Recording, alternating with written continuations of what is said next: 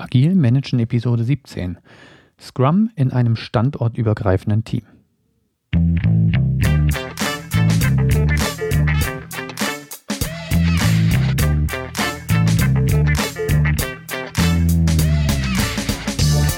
Herzlich willkommen bei Agil Managen, dem Podcast für Projektleiter und Führungskräfte in der Softwareentwicklung.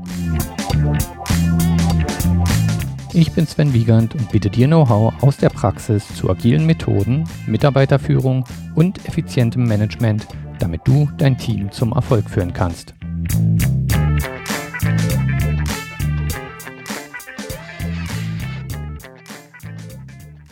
Ja, willkommen zurück bei Agilem Managen.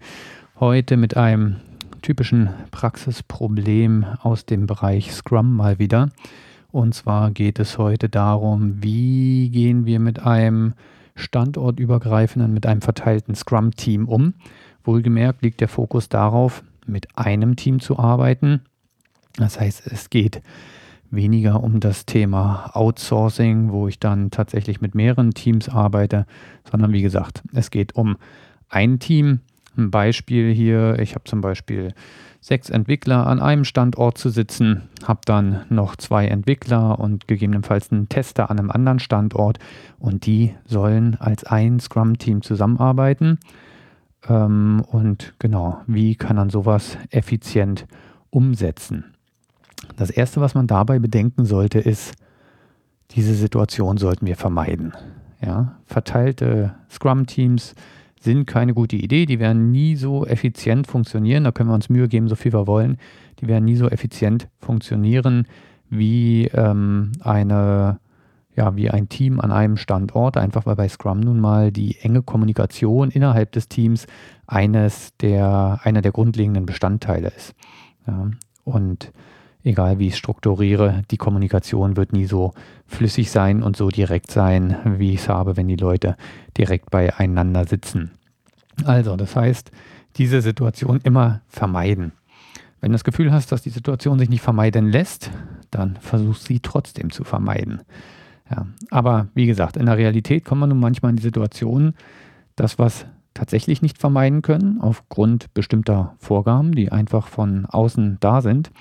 Und dann geht es darum, einen entsprechenden Weg zu finden, wie man das trotzdem machen kann. Dazu würde ich dir gerne heute von meinen Erfahrungen erzählen. Das heißt, ich präsentiere dir nicht sofort die Lösung, sondern ich zeige dir den Weg, den ich gegangen bin, welche, ja, welche Stufen wir dabei uns hatten, was bei den Stufen gut und weniger gut war, bis wir dann am Ende bei einem funktionierenden Prozess rausgekommen sind. Gucken wir uns mal die erste Erfahrung an, die wir hatten. Angefangen habe ich mit einem Team von sechs Entwicklern ein neues Produkt zu entwickeln. Das lief auch ein Jahr lang. Alle Entwickler waren an einem Standort und wir haben ganz klassisch nach Scrum entwickelt.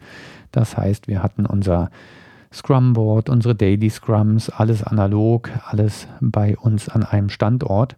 Dann kam ein Tester dazu und der war nun an einem anderen Standort platziert. Das heißt, sechs Entwickler an einem Standort, ein Tester an einem anderen Standort. Das war dann nach einem Jahr. Vorher haben die Entwickler sozusagen selber die QA mitgemacht. Aufgrund von automatischen Tests klappte das schon ganz gut. Ähm, aber natürlich, um so ein Produkt dann produktionsreif zu bekommen, braucht man doch nochmal jemanden, der da mit einem anderen Blick drauf guckt. Ja, als der Tester dazu kam am anderen Standort, war unser Prinzip erstmal, wir wollen möglichst viel so beibehalten, wie es derzeit ist. Das heißt, wir möchten möglichst wenig verändern. Wie ist das abgelaufen? Wir haben unsere Daily Scrums ganz normal weiter im Teamraum gemacht. Wir haben allerdings vor dem Daily Scrum hat ein Mitglied des Teams das äh, Scrum Board abfotografiert, einfach mit dem Handy und hat es an den einen Tester gemailt, damit er kurz vorm Daily Scrum dann auch entsprechend einen Überblick vom Scrum Board hatte. Natürlich hat man darauf die Details nicht erkennen können, ja, Handyknipser. Das heißt, ähm, man konnte zwar sehen, wie viele Karten hängen in den einzelnen Stufen und sind die Karten rot, also handelt es sich um Bugs oder sind es äh, grüne Karten, wo es äh, um normal eingeplante Tasks geht. Und da war eine extra QR-Spalte hatten, konnte der Tester da auch einfach verifizieren, okay, da in der Testspalte, da hängen, weiß ich nicht, drei Karten, das ist auch das, was ich hier gerade bearbeite, sind wir also noch halbwegs synchron. Und dann hat das Team in einem Raum gestanden, das Entwicklungsteam, und der Tester war per Telefon dazugeschaltet. Ähm, ein Konferenztelefon hatten wir da entsprechend. So liefen die Daily Scrums dann ab. Beim Planungs- und Review-Meeting ähm, hatten wir eine ähnliche Situation gehabt. Die haben wir auch weiterhin ganz normal im Meetingraum gemacht. Das heißt, die Entwickler waren alle in einem Raum und der Tester war per Telefon dazugeschaltet und entsprechend per Screen Sharing. Das heißt, das, was die Entwickler auf dem Beamer gesehen haben an der Wand, hat der ähm, testende Kollege dann via Screen Sharing entsprechend zu sehen bekommen und war so mit dabei. Ja, was waren die Erfahrungen bei diesem Vorgehen? Vorteile waren, oder ein Vorteil war, wir hatten relativ wenig Einwirkung auf die Kommunikation innerhalb des Entwicklerteams. Ja, die blieb im Wesentlichen unverändert äh, zu vorher.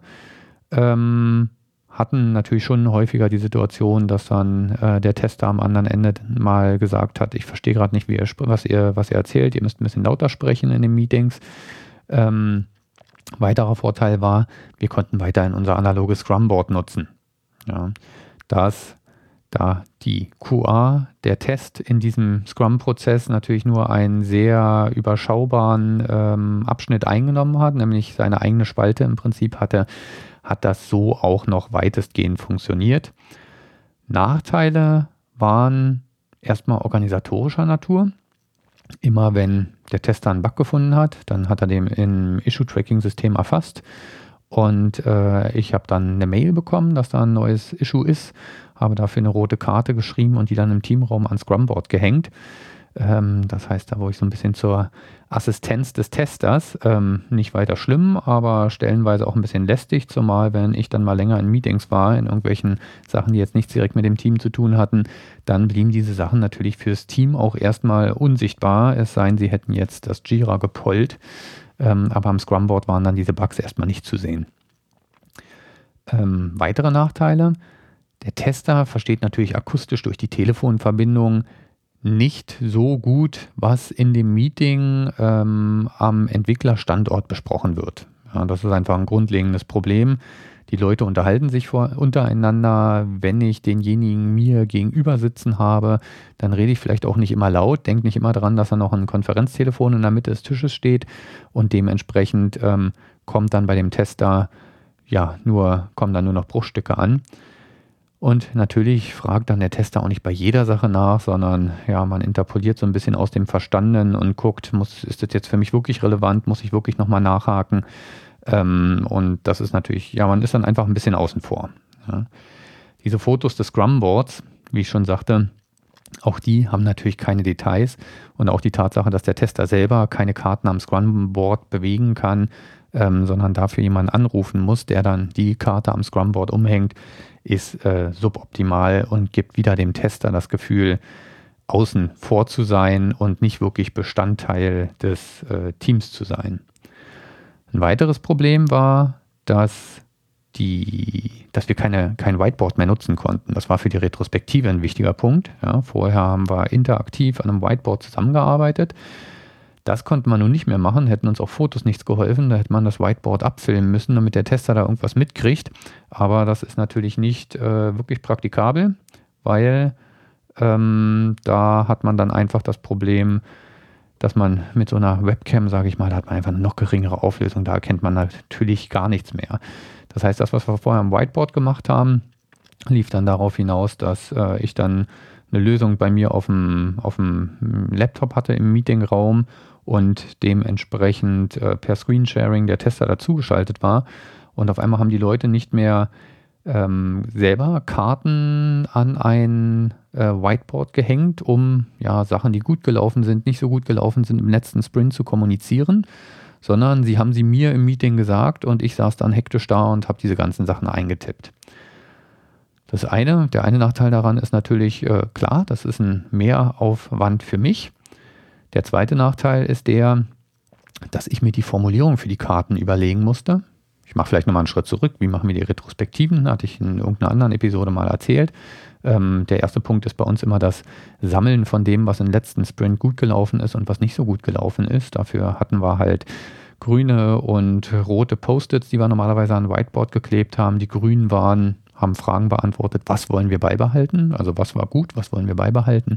Die roten waren, was war nicht gut, was müssen wir verbessern? Ja, und wie gesagt, früher haben die Leute diese Post-its selber geschrieben, mussten sich also Gedanken machen, wie fasse ich das als Stichwort auf der Karte zusammen, haben es dann ans Whiteboard gebappt und dabei ein bisschen was erzählt. Jetzt haben sie mir einen Haufen Sätze reingekippt, äh, ja, um, umfangreich, um ausschweifend was erzählt und ich musste dann in dem Moment mir eine Überschrift dafür überlegen und äh, das dann ans digitale Whiteboard packen. Auch die Tatsache, dass die Leute die Karten nicht mehr selber geschrieben haben. Das eine ist die Formulierung, ja, dass sie sich nicht mehr Gedanken gemacht haben, wie kann ich das zusammenfassen. Was aber viel schwerwiegender war, war, dadurch, dass sie nicht mehr gezwungen waren, die Karten vorzubereiten, sondern nur noch was sagen mussten, ist das Meeting deutlich stärker zu einer Konsumveranstaltung geworden. Die Teilnehmer waren viel passiver, saßen zurückgelehnt in ihren Stühlen. Vorher saßen wir immer, äh, standen wir immer zusammen vor einem Whiteboard und äh, da, ja, das, da war Aktivität drin, Dynamik drin. Und so war es auf einmal eine sehr passive Veranstaltung, wo nur noch der Scrum Master am Rumwirbeln war, um irgendwie den ganzen Input, den er da bekommt, äh, schnell ans äh, digitale Board zu kleben. Da war dann der Tester mal im Vorteil, weil der konnte dann auch selber durchaus Karten ranhängen. Also zusammengefasst, kein sonderlich guter Konstrukt. Er hat funktioniert, deswegen, weil natürlich der Tester einen sehr eng abgeschränkten, äh, abgesteckten, ja, eine sehr eng abgesteckte Aufgabe im Rahmen des Scrum-Prozesses hatte und dadurch auch nicht jedes Detail wissen musste, an jedem Detail beteiligt sein musste, was die Entwickler untereinander abarbeiten. So, danach hatten wir eine zweite Stufe. Und zwar wurde das Scrum-Team da noch um zwei bis drei Entwickler erweitert, die allerdings auch am Standort des Testers saßen. Das heißt, wir hatten die sechs Leute am ursprünglichen Standort, die sechs Entwickler, den Tester am entfernten Standort und zwei bis drei Entwickler zusätzlich noch am Standort des Testers. Auch da sind wir erstmal wieder nach den Prinzipien rangegangen, dass wir gesagt haben, wir wollen möglichst keine Veränderung. Wir wollen unseren Prozess beibehalten. Wir wollen unser analoges Scrumboard beibehalten. Wie sind wir da vorgegangen? Wir sind erstmal mit unterschiedlichen Scrum-Teams gestartet. Das heißt, wir haben zwei Scrum-Prozesse aufgesetzt. Ähm, beide haben den gleichen Tester sich geteilt. Das eine Team mit den sechs Entwicklern hatte seinen Scrum-Prozess, zweiwöchige Sprints. Das andere Team am entfernten Standort, für mich entfernten Standort, hatte die zwei bis drei Entwickler und ebenfalls einen eigenen Scrum-Prozess, auch zweiwöchig. Die beiden Prozesse waren exakt um eine Woche versetzt. Das heißt, ich hatte jede Woche Mittwoch hatte ich äh, ein Review-Meeting, entweder für das eine oder für das andere Team und jede Woche Donnerstags hatte ich ein Planungsmeeting, entweder für das eine oder für das andere Team. Ähm, dieser Versatz war einfach notwendig, dadurch, dass ich für beide Projekte ähm, der Product Owner und auch der Scrum Master war. Ich weiß, ist nicht optimal, das habe ich in einer anderen Episode schon mal erklärt. Ähm, mussten, ja, mussten die Sprints einfach versetzt sein, sonst äh, hätte das einfach organisatorisch nicht funktioniert. Das heißt, Planungsmeeting Daily Scrum und Retrospektive hat jedes Team für sich äh, getrennt gemacht. Das Review-Meeting wurde jeweils gemeinsam gemacht. Das heißt, ähm, ja, in einem Review-Meeting hat dann das Team quasi allen Stakeholdern und dazu gehörte auch das jeweils andere Team vorgestellt, was sie in diesem Sprint geschafft haben. So, was waren hier die, die Vorteile? Auch wieder die gleiche Situation, relativ wenig Auswirkungen auf die Kommunikation innerhalb der Teams. Also die Teams an den Standorten konnten äh, komfortabel miteinander kommunizieren, die haben sich, äh, ja, die konnten sich angucken und miteinander reden, face to face. Ähm, das war definitiv auf der Habenseite. Beide Teams konnten weiterhin ihr analoges Scrumboard nutzen. Ähm, ja, einfach weil sie halt an einem Standort waren. Nachteile, so ein zwei bis drei Personen Team ist einfach zu klein. Wenn auf der anderen Seite ein sechs Personen Team sitzt, dann fühlt sich das zwei bis drei Personen-Team ähm, relativ schnell als Außenseiter. Das ist einfach so. Selbst wenn die Leute sich gut verstehen, sie sind immer so ein Anhängsel, sie schaffen weniger und es kommt hinzu, sie müssen dann ja auch an Spezialthemen irgendwie arbeiten. Ja, das heißt, das hat dann auch wieder mich als Product Owner betroffen. Eigentlich haben beide an einem Projekt gearbeitet. Also beide hatten ein Projekt, ein gemeinsames Projekt mit einem gemeinsamen Release-Termin. Aber in der Planung musste ich berücksichtigen, dass es da zwei unabhängige Teams gibt. Das heißt, die Aufgabenstellung, die ich an die einzelnen Teams gegeben habe, die Anforderungen, die User Stories, mussten natürlich auch so geplant sein, dass sie zwei unabhängige Teams ähm, bedienen können. Ähm, und das führte wiederum dazu, dass beide Teams ihre Nischen gebildet haben, wo sie dann spezialisiert waren. Ähm, das eine Team war dann mehr auf Oberflächen zum Beispiel konzentriert. Also Durchstiche durch, durch alle Schichten mussten sie natürlich beide machen, aber das eine Team war dann eher so ein Full-Stack-Team, wohingegen das äh, kleine zwei-, drei-Mann-Team hat sich eher auf der untersten Ebene mit Schnittstellen zu, zu anderen Systemen bewegt. Also, wie gesagt, da war einfach eine Nischenbildung, die da entstanden ist, schon allein, damit die Teams sich nicht ins Gehege kommen. Die Koordinierung erfolgte im Prinzip auch nur durch mich als Product Owner, dadurch, wie ich die Aufgaben geschedult habe, was ich in die Planungsmeetings mit reingegeben habe.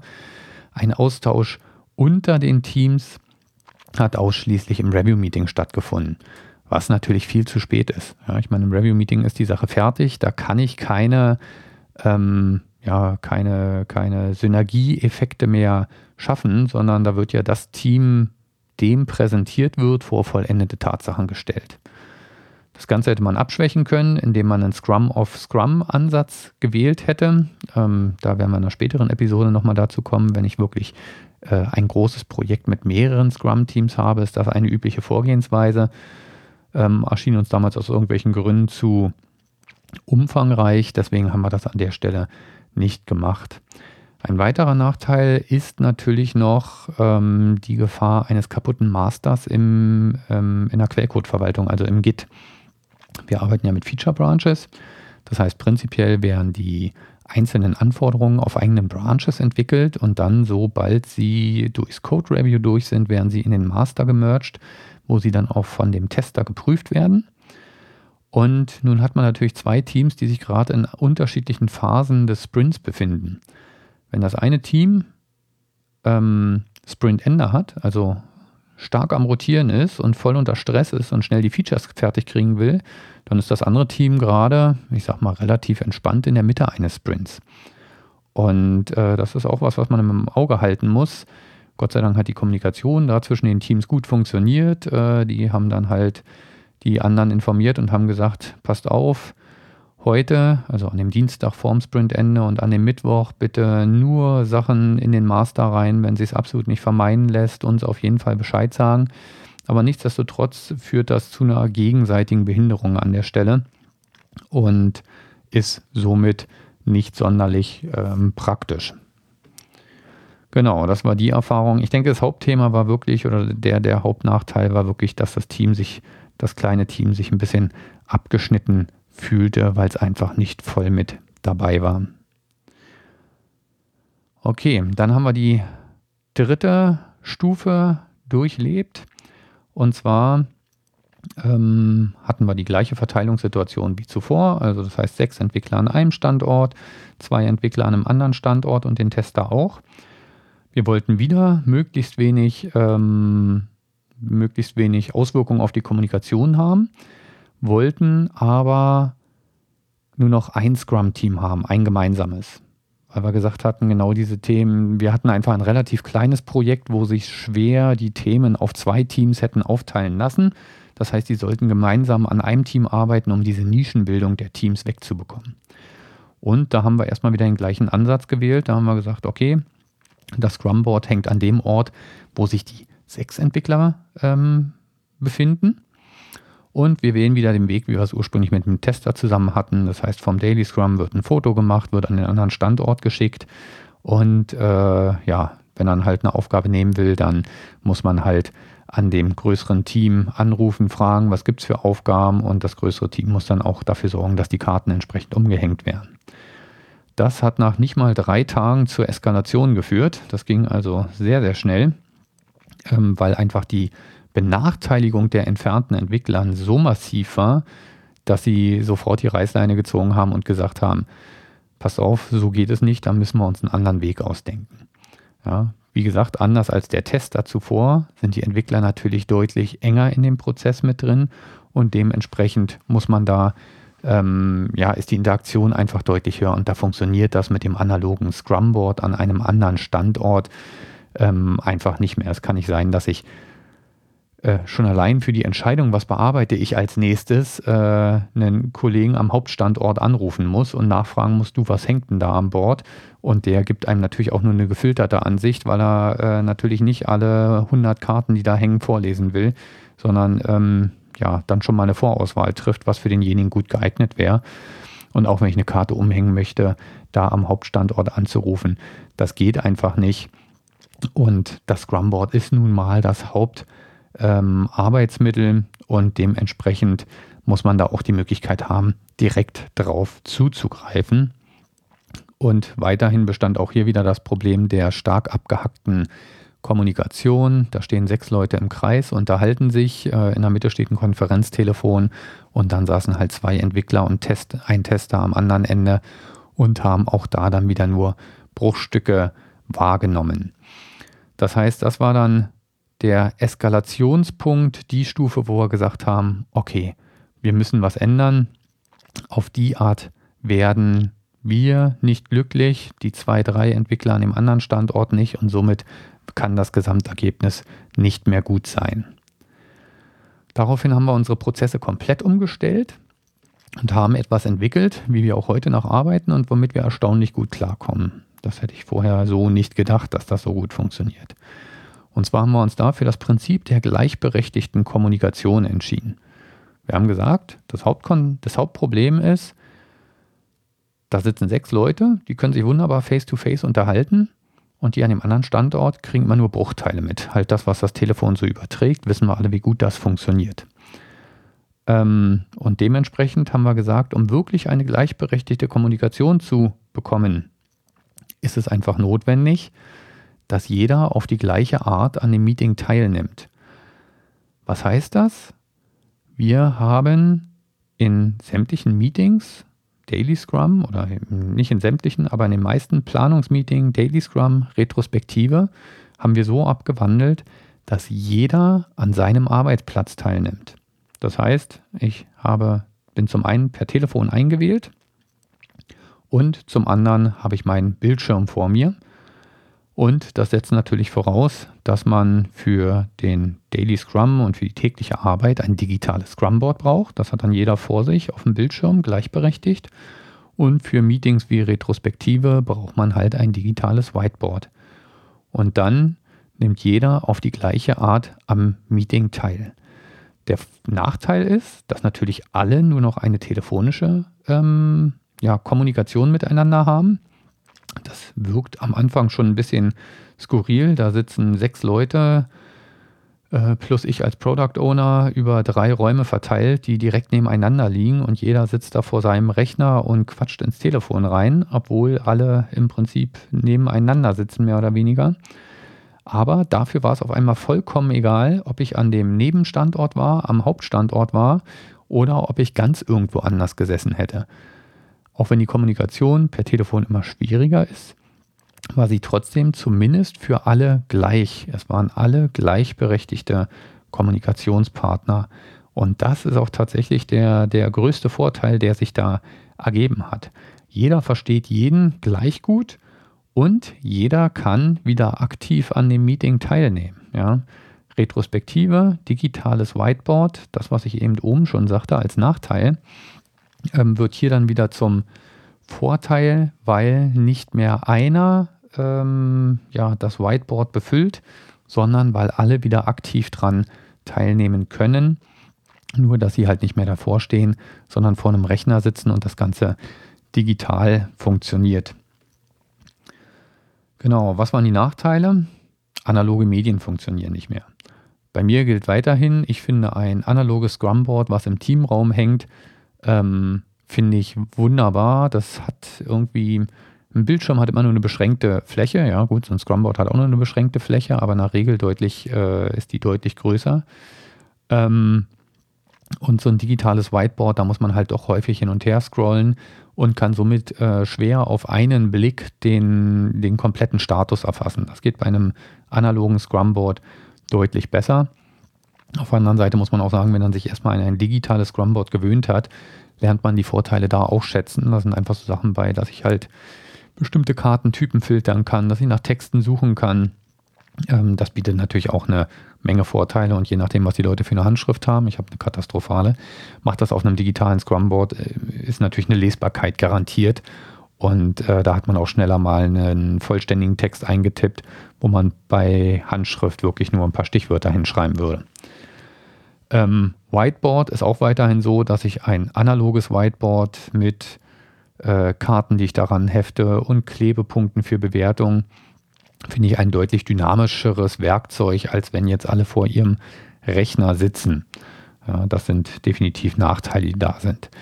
Was ich eben schon sagte, zu Beginn ist es auch befremdlich, wenn da Leute nebeneinander sitzen und ähm, ja, dann über Telefon miteinander sprechen, aber da gewöhnt man sich erstaunlich schnell dran.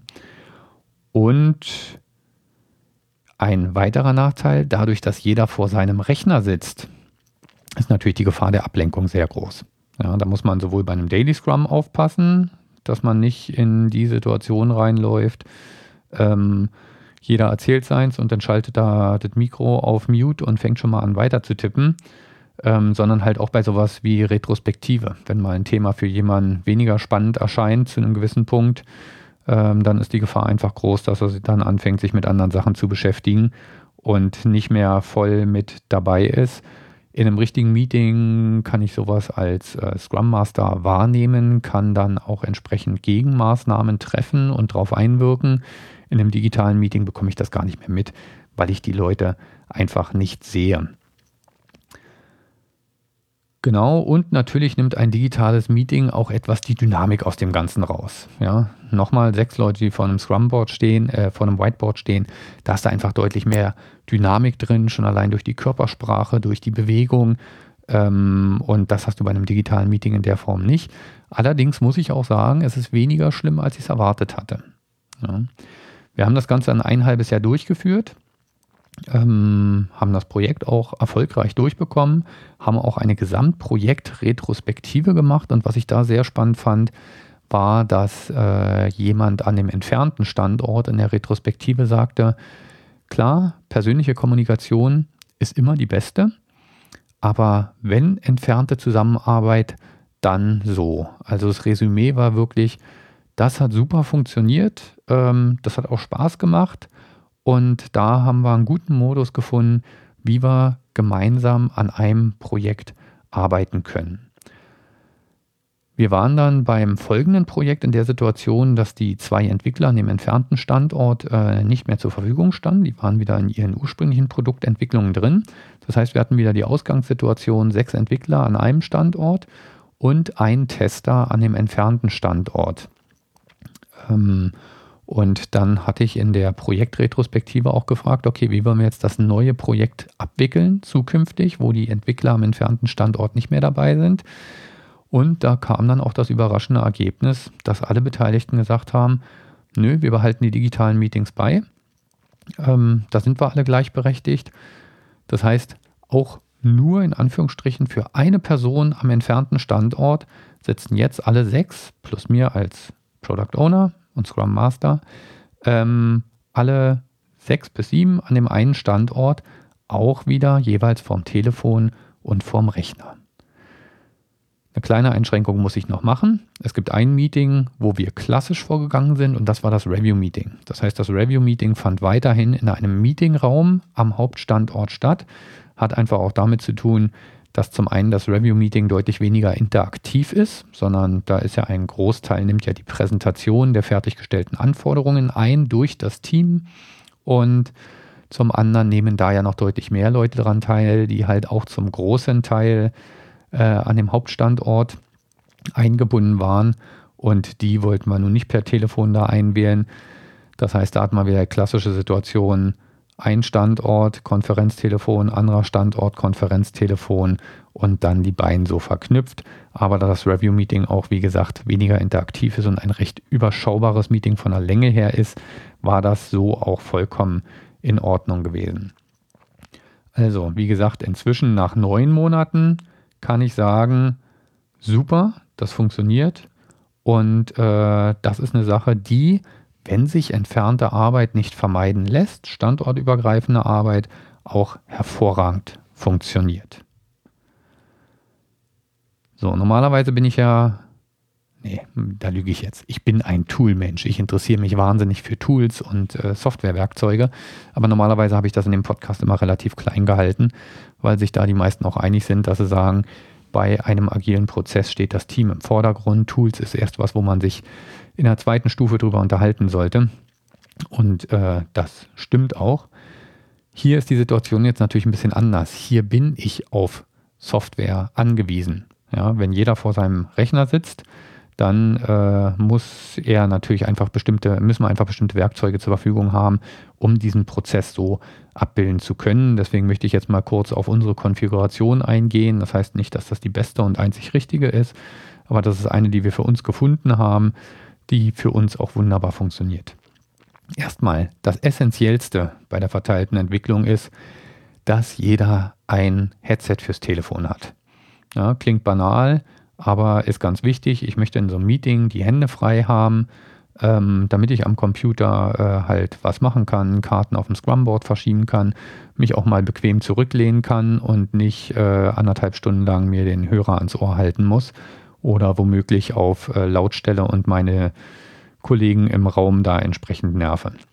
Das heißt, jeder benötigt ein anständiges Headset. Wir haben bei uns den Luxus, dass wir Netzwerktelefone haben von Cisco. Die haben an der Seite, hatte ich zuerst gar nicht gesehen, haben die einen wunderbaren USB-Anschluss und da kann man entsprechend ein stinknormales USB-Headset, wie man sie von Logitech, Sennheiser oder sonst was für 25 bis 30 Euro in einer anständigen Qualität bekommt, kann dann da direkt reinstecken. Das Lustige ist, seitdem telefoniere ich fast ausschließlich per Headset. Also auch Sachen, die gar nichts mehr mit dem Meeting zu tun haben.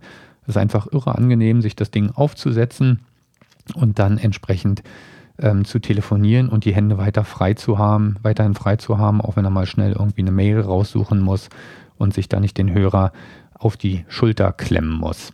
Also wie gesagt, das muss jeder haben, da muss man auch kein Vermögen investieren. Ähm, ich habe da so ein Logitech-Headset für knapp 30 Euro und das erfüllt seinen Zweck wunderbar. Das nächste ist, natürlich braucht man eine klassische Screen-Sharing-Lösung. Die gibt es wie Sand am Meer. Bei uns nutzen wir Teamviewer. Kann ich prinzipiell auch empfehlen. Ich habe jetzt keine Ahnung, was das kostet. Das läuft nicht über meinen Tisch. Aber es ist eine sehr, sehr schöne, einfache Lösung und in einem verteilten Unternehmen braucht man sowas eh permanent, dass man mal mit irgendjemandem sich gemeinsam Bildschirminhalte anguckt. So, so ein Teamviewer oder Screensharing alleine reicht aber natürlich nicht, weil das ersetzt noch keine Whiteboard-Lösung und schon gar nicht ein Scrumboard. Das heißt, das Erste, wo man sich noch Gedanken darüber machen muss, ist, wie machen wir ein Scrumboard? Da gibt es auch eine ganze Menge Lösungen. Wir sind aus pragmatischen Gründen, weil wir damals sehr, sehr schnell eine Lösung brauchten. Ja, wie gesagt, da haben zwei Leute getrommelt und haben gesagt, passt auf, so geht es nicht weiter, wir brauchen sofort eine andere Lösung. Haben wir uns für Trello entschieden. Habe ich hier auch schon mehrfach in dem äh, Podcast empfohlen, auch für Personal Kanban. Ähm, ist eine ganz, ganz schlanke, webbasierte Lösung. Und äh, das Schöne ist, die ist auch komplett kostenlos, auch im Team kostenlos. Und die macht wirklich Spaß und ist halt schlank. Der einzige Nachteil im Scrum-Kontext ist, sie ist bei Weitem nicht so flexibel wie jetzt ein analoges Scrum-Board, weil ich zum Beispiel keine Swimlanes zur Verfügung habe. Das heißt, die vielen, vielen Karten, die man da dran hat in einem Sprint, ja, lass es 100 Karten sein. Vorher hatten wir halt pro Story eine Swimlane am analogen Board und also eine, eine, eine Zeile, eine horizontale Ausrichtung. Und hier mussten wir uns jetzt was anderes überlegen, weil halt Trello nur spalten kann ist, ja, das heißt, da sind Stories dann auch ähm, zumindest in dem Andan-Bereich auch in Spalten eingeteilt und nachher vermischt sich das alles. Ist nicht optimal, könnte man getrennt nochmal drüber reden, aber für uns funktioniert es wunderbar und wir werden auch erstmal dabei bleiben, weil Trello den riesigen Vorteil hat, dass es eine sehr, sehr schlanke Lösung ist. Es gibt deutlich komplexere Alternativen. Cloud-basiert gibt es diverse Kanban-Tools, äh, hatte ich ja schon versprochen, da möchte ich nochmal eine Episode zu machen. Die, da ist aber keines so leichtgewichtig. Überall ist das Erfassen einer Karte deutlich aufwendiger und geht deutlich weniger leicht von der Hand, als das bei Trello der Fall ist. Eine Alternative, die wir inzwischen sogar automatisch hätten, ähm, ist natürlich äh, Jira Software. Früher hieß es mal Jira Agile. Inzwischen mit Jira 7 hat Atlassian seine Produktstrategie geändert. Und zwar gibt es nicht mehr das Jira als Produkt, sondern es gibt jetzt drei Jira Editions. Ähm, die eine ist Jira Software, das ist das klassische Issue Tracking für Softwareunternehmen. Dann gibt es Jira Service Desk heißt es, glaube ich, für Support-Organisationen. Und dann gibt es, glaube ich, Jira Business heißt es, bin ich mir nicht ganz sicher, für Geschäftsprozesse, wenn man so will. Und in dem Jira Software, was wir jetzt nach dem Upgrade auf Version 7 haben, ist das Jira Agile, was ursprünglich ein getrennt zu lizenzierendes Produkt war, schon drin enthalten.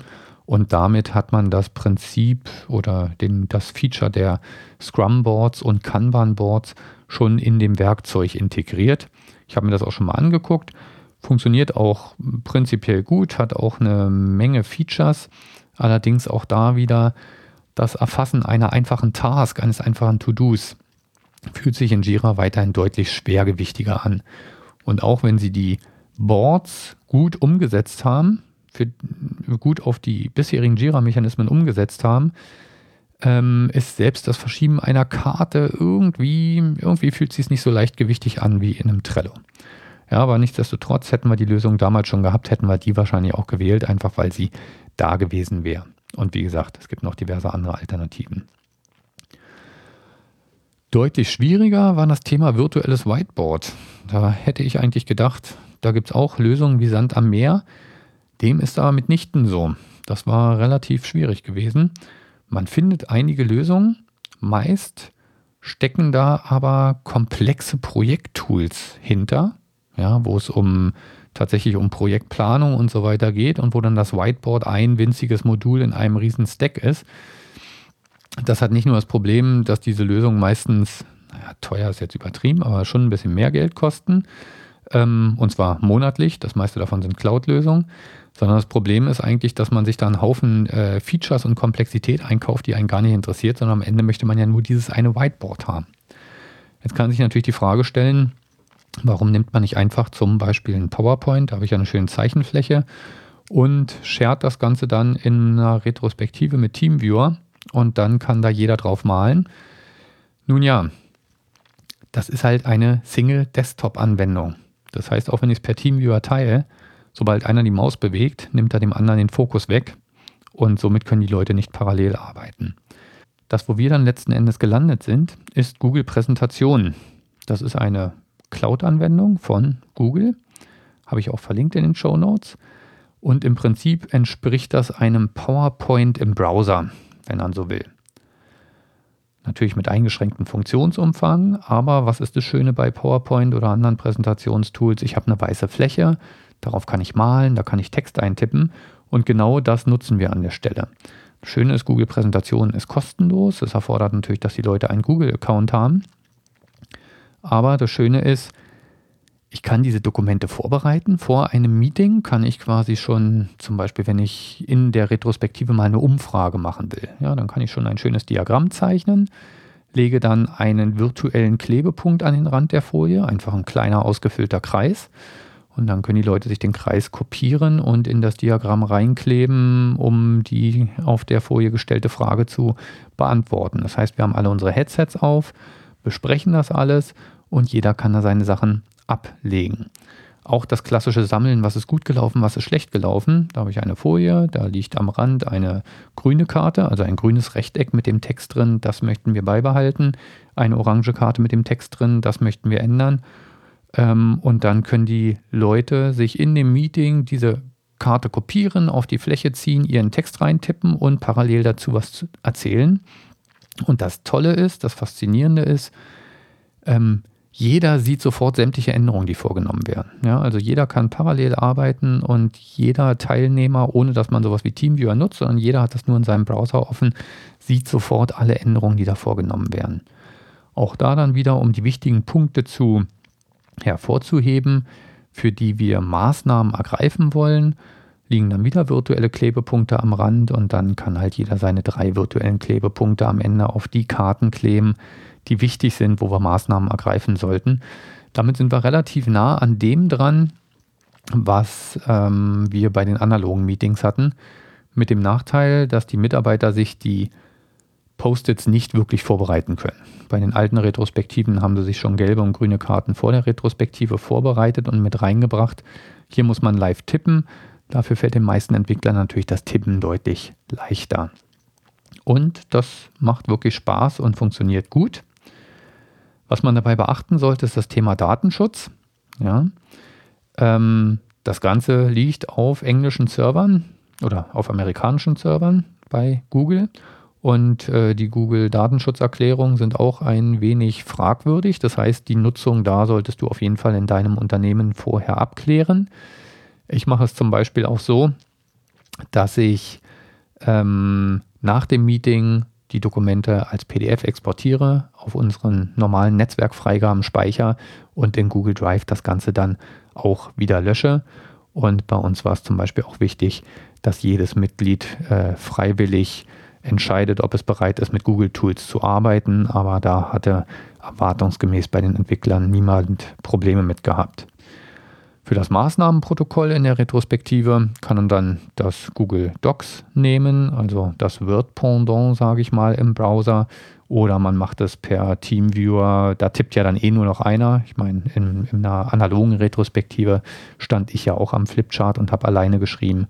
Das heißt, da kann man dann auch wieder auf den Teamviewer wechseln und das Ganze klassisch im Word-Dokument machen.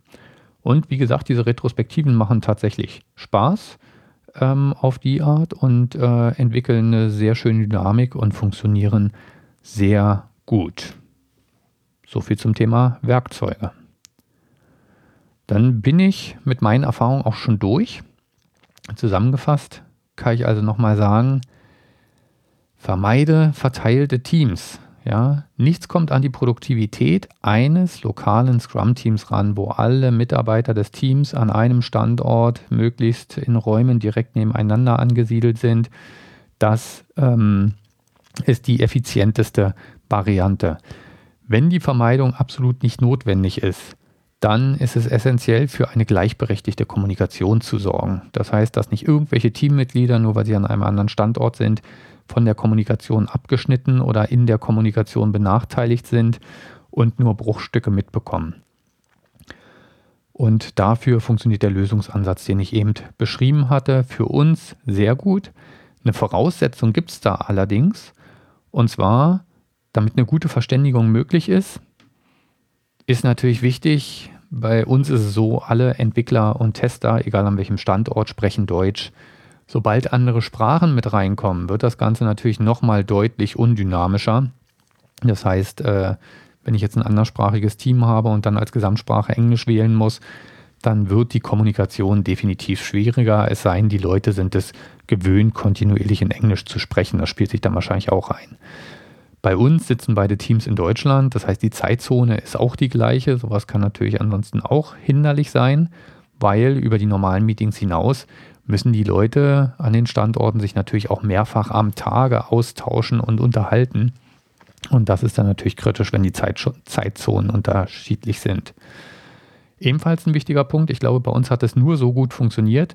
Zum einen, weil ich das Glück hatte, dass ich auf beiden Seiten sehr kommunikative Leute zu sitzen habe, die auch wirklich ähm, wollten, dass es funktioniert und auch wirklich interessiert waren und auch wirklich, wenn es Probleme gab, gesagt haben, du, das klappt hier nicht so, lass uns mal nach einer Lösung gucken.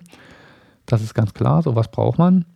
Das andere ist, die Mitarbeiter kannten sich persönlich. Das heißt, auch wenn sie an unterschiedlichen Standorten arbeiten, als das Team an dem entfernten Standort angefangen hat, sowohl die Entwickler als auch die Tester, waren die vorher mal zwei Wochen an dem Hauptstandort gewesen und das ganze Team hat an einem Standort zusammengearbeitet und dadurch haben die sich schon sehr gut kennengelernt und dann fällt einem auch die Kommunikation übers Telefon deutlich leichter, als wenn da jemand sitzt, den ich noch nie gesehen habe, den ich ja überhaupt nicht einschätzen kann, wenn der jetzt den und den Tonfall hat. Ähm, wie ist der gerade drauf? Also ein persönliches Kennenlernen ist da absolut notwendig. Und als letztes braucht man da natürlich geeignete Werkzeuge. Auch da solltest du die nicht von außen vorgeben, sondern solltest das Team da bei der Entscheidung mit einbeziehen. Und wie gesagt, zu den Werkzeugen habe ich ja eben ein bisschen was erzählt. Okay, ich habe auch in den Show Notes sämtliche Werkzeuge, die wir einsetzen, verlinkt. Wie gesagt, das ist nicht der, die Silver Bullet, da gibt es bestimmt noch andere Möglichkeiten. Da würde mich zum Beispiel interessieren, was nutzt ihr für Werkzeuge und wie organisiert ihr die standortübergreifende Zusammenarbeit? Von daher, ich habe bisher immer noch kein Feedback bekommen zu dem Podcast. Her damit, ich warte darauf, auf den üblichen Kanälen, die ihr gleich nochmal im Abspann hört, die ihr aber auch in den Show Notes in eurem präferierten Podcast-Player findet. So, dann war es das wieder für heute und vielen Dank fürs Zuhören. Bis zum nächsten Mal. Ich bedanke mich fürs Zuhören und freue mich über dein Feedback auf iTunes, via Twitter, Google Plus oder als Kommentar auf der Website unter agilmanagen.de. Ich bin Sven Wiegand und wünsche dir und deinem Team viel Erfolg. Bis zum nächsten Mal bei Agil Managen.